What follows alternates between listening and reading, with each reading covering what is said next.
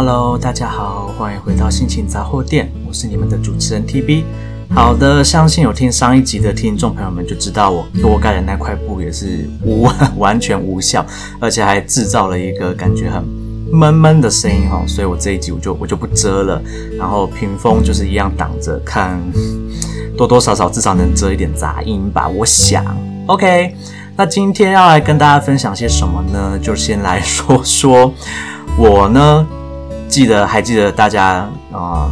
前面好几集我曾经提过，说我今年会做了一会做出一些不一样的改变，无论是呃，哎那个叫什么事业上，或者是就是人生中的一些决定。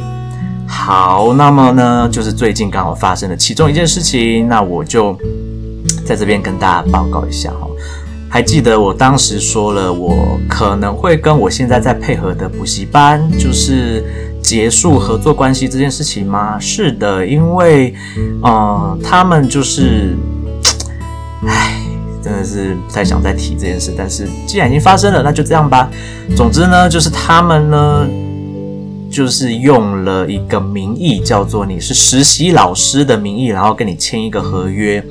那他提供给你一些啊、外国学生让你去上课，然后付给你最低基本薪资的时薪。是的，所以去年从八月开始，一直到去年的十二月，TB 教的在补习班教的所有的学生，我每一个学生一个小时，每一堂课，我都只有拿一百六十八块钱。是的，没有错。我花了就是课前花了时间准备备课，然后上课上满一个小时，再加上课后出作业给学生，甚至是在有学生有任何问题，随时在问我，我也随时回答的这样子的情况下，我把我们的客户，也就是我们的学生服务的服服帖帖，然后每个学生都觉得啊，在这里上课上得很好啊。TB 老师上的很好，然后上的很开心，也学到很多东西。然后呢，我得到的薪资是一百六十八块钱。好的，那就是因为这样子呢，所以我就觉得有点不高兴。那我就啊，有、跟我的顾问，还有当时当时还没有离职的。的这个叫什么主任，我就跟他们提了一下，说，诶，我已经在这里就是教了也也好几个月了，然后学生也都蛮 OK 的，蛮喜欢我的教学方式，然后也学到一些很蛮多东西。那我是不是可以稍微调整一下我的薪水呢？好啦，那那时候的主任就说了，啊、他建议我不要这么做，那、为什么呢？想必他一定是很了解我们补习班的。理事长的的那个嘛的作风跟心态嘛，他说，你如果现在去讲了这件事情哈，我很我可能就会被封杀，然后就再也接不到学生这样子。那当时的 TB 因为实在是啊、太太缺钱，然后 大家也知道嘛，我是去年的八月才正式转职成为就是全职的对外华语教学教师这件事，所以我那时候。非常的需要学生，然后就觉得说啊，反正也当做就是累积一点经验，所以我就只要他们有学生就我就接。好，那当然，为什么我会可以一直接到补习班的学生呢？那当然也是因为我是有被我的老师推荐，然后也是被啊、呃、我的顾问信任，觉得我的教学品质是好的，所以他们才敢也才愿意把。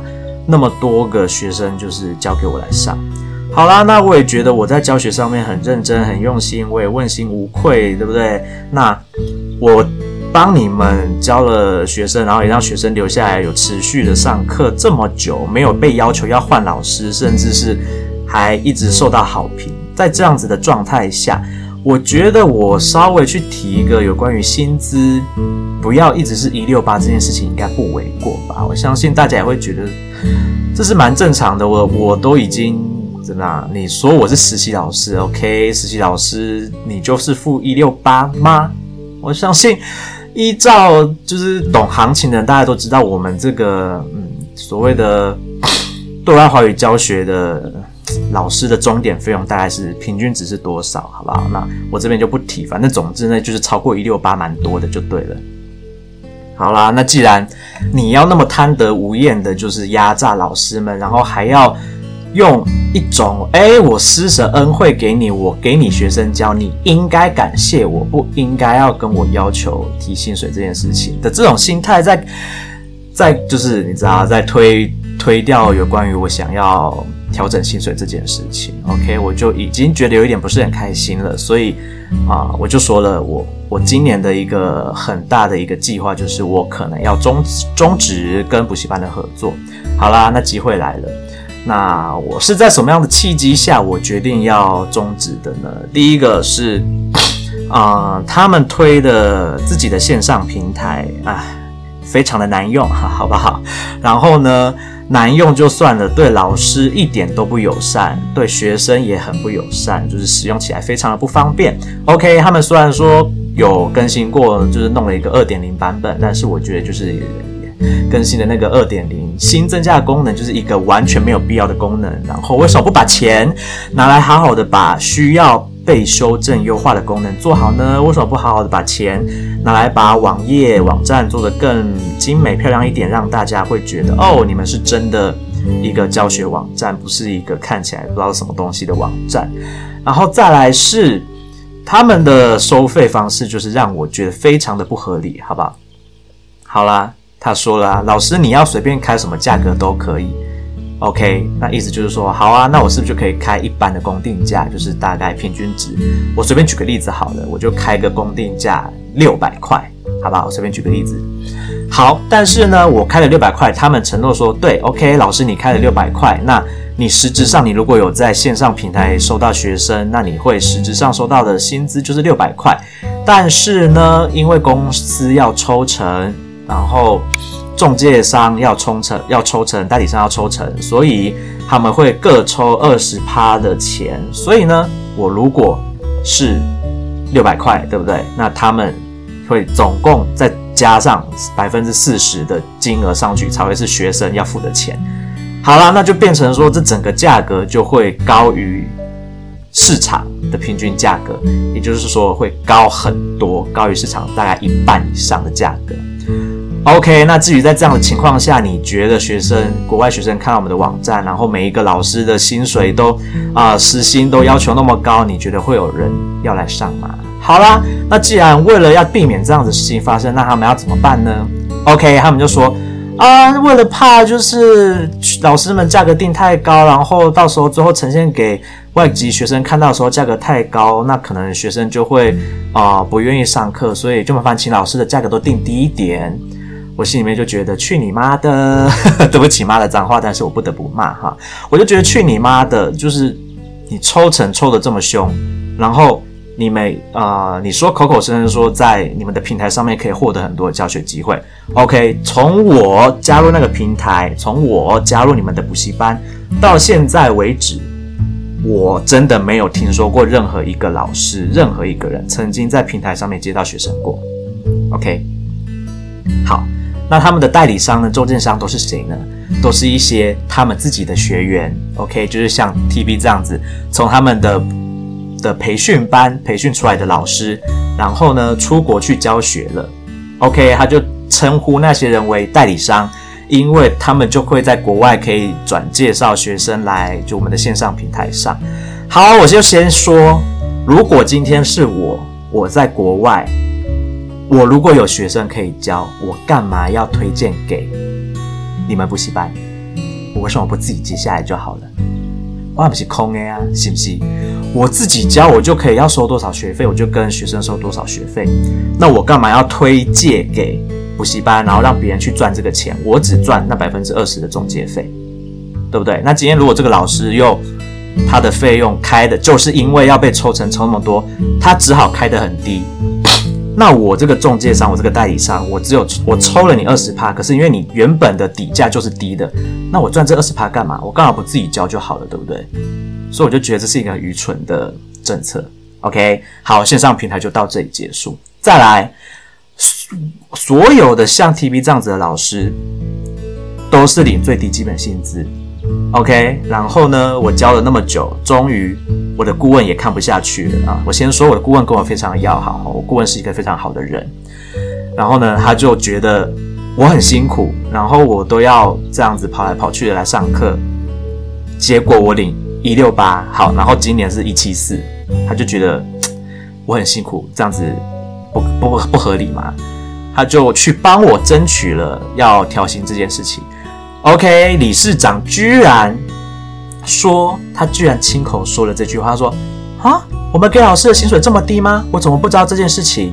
然后我就觉得 fuck you，对不起，又骂了一个脏话，但是不得不骂。我说 fuck you，这个政策就是你自己亲口说出来，自己亲口下的这个决定，然后自己在合约上面写下来的规定，然后你居然在那边装傻说啊，我不知道哎，我就觉得你他妈就是一个伪君子嘛，就是一个贪得无厌的商人嘛。好，然后呢，第三件让我觉得很不爽的事情是。啊，在每一次的新的班级要开课，就是培训老师的班级要开课的时候，他就会出来讲一席话，然后说：“哦，我们创立这个补习班，然后培训你们这些呃未来的老师的理念是什么？就是希望你们能够未来都可以在第一线去进行啊、呃、华语的教学啊，然后这个市场有多大啦，你们可以赚到多少钱啦，巴拉巴拉巴拉的啦，然后就是画一堆大饼啦，然后说补习班提供了多少资源给你们啊，你们要好好珍惜啊什么的。我心里面想说，我呸，我。根本就没有从你们补习班得到任何的资源，OK？我的学生现在在教的学生有四分之三全部是我自己找来的，或者是我的老师介绍给我的。那剩下来的四分之一呢？没错，是补习班里给我的，没有错。然后呢，时薪是两百块钱，我还要这么努力的花，我还要把我时间都花在这上面。然后呢？我还要饿肚子，因为我只有时薪两百块。OK，我就觉得你在那边画大饼，我就觉得很不爽。然后，终于我要讲我为什么要离开的奇迹。好的，就是去年的年底的时候呢，有一组台北的线上学生，那他们是一对兄妹，然后就是各上一小时，就是接着上的。那他们原本的老师呢，就是我也不晓得什么原因，然后就是不教了，就是没有要继续教下去了，然后就急着要赶快找老师去接手。然后呢，嗯，不得不说，他们从啊，我先说哈，北中南都分别有不同的讲师去培训学生。那么从台北培训出来的学生呢，因为台北老师的教学方式的关系，他们那一只要是从台北培训出来的学生，我不要说全部好不好，大部分的素质都很烂，所以就找到台中这边来，因为台中教出来的老师素质比较好。比如说像 TB 我自己，我们不是老王卖卖瓜自卖自夸哈，是真的台中的讲师讲教的真的比较好，然后教出来的学生也的确比较有教学的 sense。好啦，所以就找到台中来啦，那就找到我身上嘛。当时我就想说，我就问了，那薪资是多少钱？他们就说，哦，跟前一个老师一样是两百块。OK，我心里面就想，两百块钱。我要不要接？那那个时候呢？嗯，因为我没有想到我在今年会有那么多的变化，好不好？虽然到现在就是到三月底才过了四分之一而已，可是我真的在这三个月的中间，我真的太多太多变化了，都是我始料未及。好，那总之呢，我当时就想说，就先接吧，反正我需要多一点收入。那。至少上个课还是有点收入，但是我也给他们了一个前提，我就说你们不能老是给学生呃给老师这么低的薪资，因为你们这样子会让老师觉得我们的付出、我们的努力、我们的辛劳没有没有等获得同等价值的收入。那你如果是这样子的话，你只会让老师一直走掉，然后没有老师要教。然后你的学生就一直被迫要换老师，一直被迫要适应新的老师的教法。那到最后，学生也会走掉，也不会想要在你这里上课了。OK，我就这样子很用心、很仔细的分析了给他们听。好的，我就收到了我的当时负责那个专案的专员的一句话说：“收到，我会向主管汇报您的意见，我会向主管呈报。”哎呀，听起来是不是好耳熟啊？没错，这就是 TB 的前公司，那个超烂的移民公司。我的主管永远都是回我这句话：我的主管 SB 那时候永远都只会回，哦，我知道了，那我会再跟江总讨论，我会再跟陈董讨论。OK，永远都是回答我这句话，然后永远就没有结果，就石沉大海。好的，我的这个专案的负责人一样，就是跟我说他会去回报给主管。OK，一样石沉大海。我就这样子，两百块钱交了两个多月，终于到这个礼拜，我受不了了，因为 他们的时间刚好是排在礼拜二、礼拜三。那我礼拜二、礼拜三本来课就排的比较多，我其他的学生也喜欢在这两天上课。然后就导致我呢，会从礼拜二、礼拜三就会从一早一路工作到晚上九点，然后我的午餐跟晚餐几乎都没有时间吃。晚餐是我真的完全没有时间吃，然后午餐我就只能就是边上课边吃。好险，我的学生都还蛮体谅我的哈，就是啊、他会让我说：“来，老师，你都还没吃饭，你你没关系，你先赶快先吃。”可是我会觉得。那是学生的时间，我不好意思，所以我就会跟他说，我们就继续上课，没关系。我我等一下你的课结束我再吃。但是其实基本上我礼拜二、礼拜三常常都是没有吃饭的状态下一直在上课，所以我就想说，好吧，那我就把线上的那两个小时的课我就退掉，至少我礼拜二、礼拜三我不用饿肚子，不用一整天工作这么忙，然后饿着肚子，然后还只有时薪两百块，所以啦，我就跟。公司提了，我要只交到四月底，诶，我还人很好诶，我没有说我只交到三月底，直接要走人诶，我还说我要只我要交到四月底，让他们有时间可以去找到新的老师。好，那我在讲这件事情的时候，我先跟负责这个专案的负责人说了，我说啊，我要告知你一件事情，就是因为工时跟工资的关系，然后再加上你们。一直以实习老师的名义支付不相应的薪水给我们，那我觉得以一个全职的对外华语教学教师来说，这个薪资会让我活不下去，就是我日子会活不下去，我会饿死。所以不好意思，我要辞掉，就是线上这两位学生。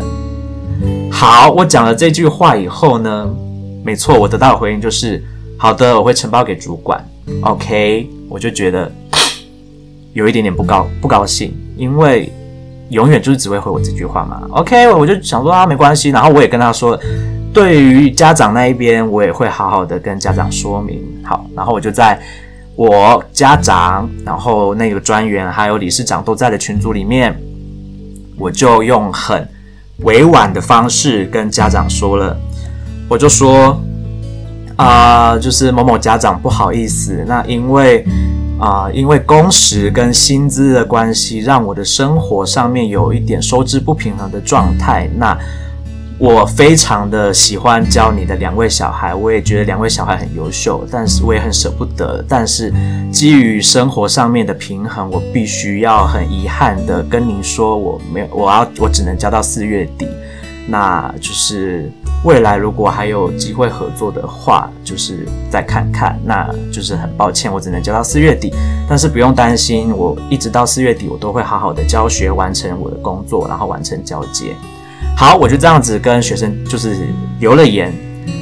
然后呢，理事长是第一个看到的，他呢就有点不爽我这样子讲，因为他就觉得说，你为什么要好像一副说公司对你不好的样子，然后就要就也不直接告诉我，不直接跟我沟通哦，就跟就去要求我的顾问，然后来跟我说，请我把我的那一个讯息收回，然后请我把讯息改成是因为我想要休息，所以我才不交了。OK，我心里面就想说，去死，对。我就说想说去死吧，就是你要把责任推到我身上，这样我如果跟学生家长说，哦，对不起，呃，某某某某妈妈，我因为就是觉得教学教得很疲惫，我必须要休息，所以不好意思，我只教到四月底。这样听起来不就是我是一个很不负责任的老师吗？但是我是这样的老师吗？哎，我并不是哎，我是一个非常认真负责的老师哎，我教学认真到。两个学生非常的喜欢我，然后也跟他们的妈妈讲说，诶，他们觉得换了 TV 这个老师以后，觉得上课起来很有趣，然后也学到很多东西，跟前一个老师比起来差太多，他们很喜欢我的教学。我可是被这样子称赞的老师，然后结果你居然要我说出我是一个不负责任的老师这种话，那林北都没给的，对不对？我就说不好意思，我不收回，我也不愿意接受这个理由。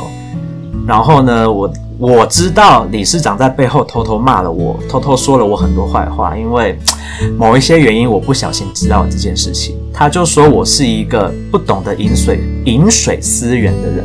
他说公司提供我教学机会，我还这样子就是说公司。我想，哎，你也不想清楚，你是因为找不到老师，没有老师要教你的学生呢。然后我硬着头皮领着你那两百块，我去帮你教学，甚至我做的事情超出两百块的范围，然后结果你说我不懂得饮水思源，然后再来你抨击我说我是全职中文教师又怎么样？然后说一副好像我我好像有一点经验了，我自己觉得好像我能力不错了，我就拿翘了。诶，拜托，我说我是全职中文教师，也是因为你们说这个市场很大。OK，我相信你们。的确啊，的确是有一些市场嘛，但是你们提供的价格就是这么低。我也说了，你们提供的价钱是没有办法让全职的教师活下去的。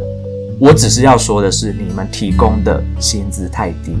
我什么时候拿翘？我什么时候说我自大了？好，当我知道这件事情以后，我就心里更火大了嘛，对不对？好呢，我就看到了啊、学生家长看到读到我的留言了，嗯，没错，我就是没有收回他。然后学生家长就说了啊，真可惜，因为两个孩子都很喜欢 TB 老师啊，然后他也能够理解，就是呃，对于生活。在于生活上面，就是还是要顾及生活品质。那他也觉得很遗憾，没有办法继续跟我合作。那也祝我就是找到就是更好的收入的工作这样子。我就觉得啊，学生家长非常的明理。结果呢，理事长就跳出来讲话啦。首先呢，那个专员刚好因为某些原因请假，所以就不在。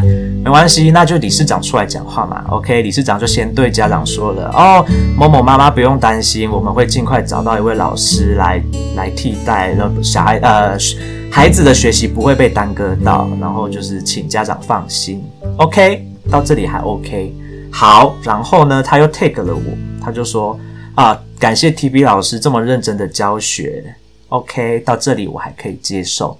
好，他后面讲的话就严重的冒犯了我。他就说，啊、对于您的理想啊，我们这边没有办法去达到您的标准，感对您感到深感致歉。那也祝福你展翅高飞，能够事业发展顺利。好，我一看就知道他在玩文字游戏嘛，这。拜托，我也是，好歹我也是一个教中文的老师，我怎么可能看不出来你在玩文字游戏呢？你就是要把所有的错推到我身上啊，就觉得我在嫌弃，就觉得说我是我在高标准的说我在嫌弃你们公司，然后是不是公司的错？是你 TV 你这个老师有问题，所以你才不教的。OK，你要把错都推到我身上，林北都背给嘞。要玩文字游戏，我不会玩输你好吗？好不好？所以呢，我就回了一封文情并茂，好不好？我就回了理事长，哎，我先回了学生家长，我就说啊，谢谢，谢谢某某家长，那就是之后如果未我们可以持续保持联络，未来有任何帮得上忙的地方，我都欢迎您随时跟我联络，没有关系的。好，再来我就回了理事长，我就说啦，我说了啊，祝贵公司就是业绩蒸蒸日上，然后我说，但是。请想好好的思考一下，贵公司以及理事长，您们当初成立这间补习班的初衷是什么？仔细想想，理事长，你每一次在说明会上面告诉所有老师的理念是什么？今天你说是因为我个人没有办，就是没有办法满足我个人的理想，所以才要离职。不好意思，并不是这样子的。我说这不是我个人的原因，我是为了整体公司，我是为了各各个辛劳热情的老师们在着想。这件事情，并请你不要归咎于到我的身上来。我是为了你们公司的发展以及其他老师。那今天我不教是为了这个原因。我也祝福你们公司。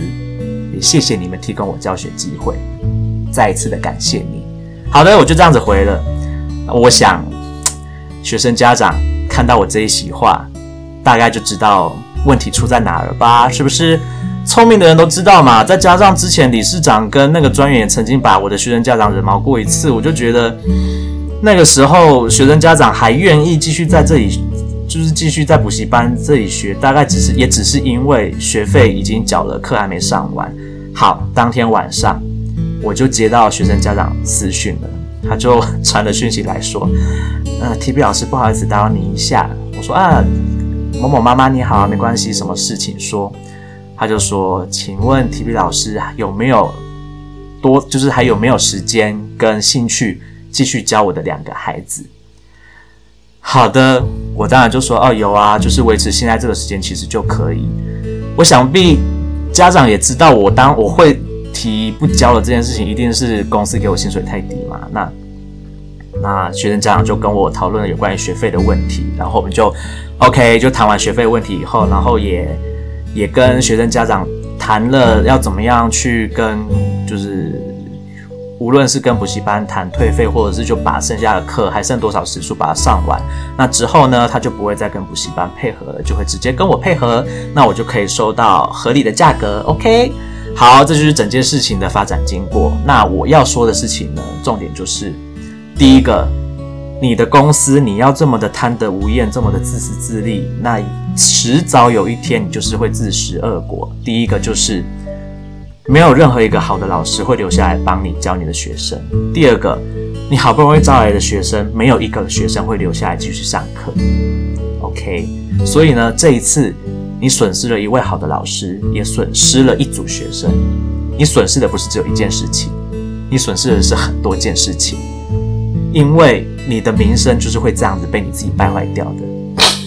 然后呢，我得到了什么好处跟坏处？我得到的坏处就是我以后再也没有机会从这个补习班得到任何学生的机会。但是 I don't really care，因为你推给我的学生都是两百块钱，那我现在自己接的学生都已经足以让我的生活过得下去。再加上我还有其他的事业在做，我不需我不需要再为了你浪费我的时间，然后去赚那区区的一点钱，然后再来我自己。也觉得，呃，我那么努力、那么认真的教学，会被总是会被人看见的。那什么时候会被看见？什么时候会有回报？我也从来没有去思考这件事情。我就只是尽心尽力的去完成我觉得我本来就应该尽的责任，我本来就应该完成的工作。那只是这个努力有没有人看得到？我是。本来是无所谓嘛，但是现在有人看到了，我当然就觉得很开心。那每一次啊，我不得不说哈，就是在无论是在这一个补习班，或者是在前一个工作，嗯，我觉得老板的眼睛都是闭着的啦，好不好？就是他们永远都看不到你的努力，然后永远都只想要从你身上捞好处。好了，那就是因为基于这个原因呢，我就决定提早的跟补习班解除合作的关系，所以我现在就跟补习班。只剩下几堂课要上，那上完以后我就嗯，就再也不用看补习班的脸色，然后再也不用收那么低的薪水啦。好啦，这就是我今天要分享的最近发生的一个很大的改变，就是我终于脱离补习班了，然后我跟补习班撕破脸了。没错，非常的棒。然后要跟我玩文字游戏，不需要，因为我不会玩输你，好不好？那你画的大饼。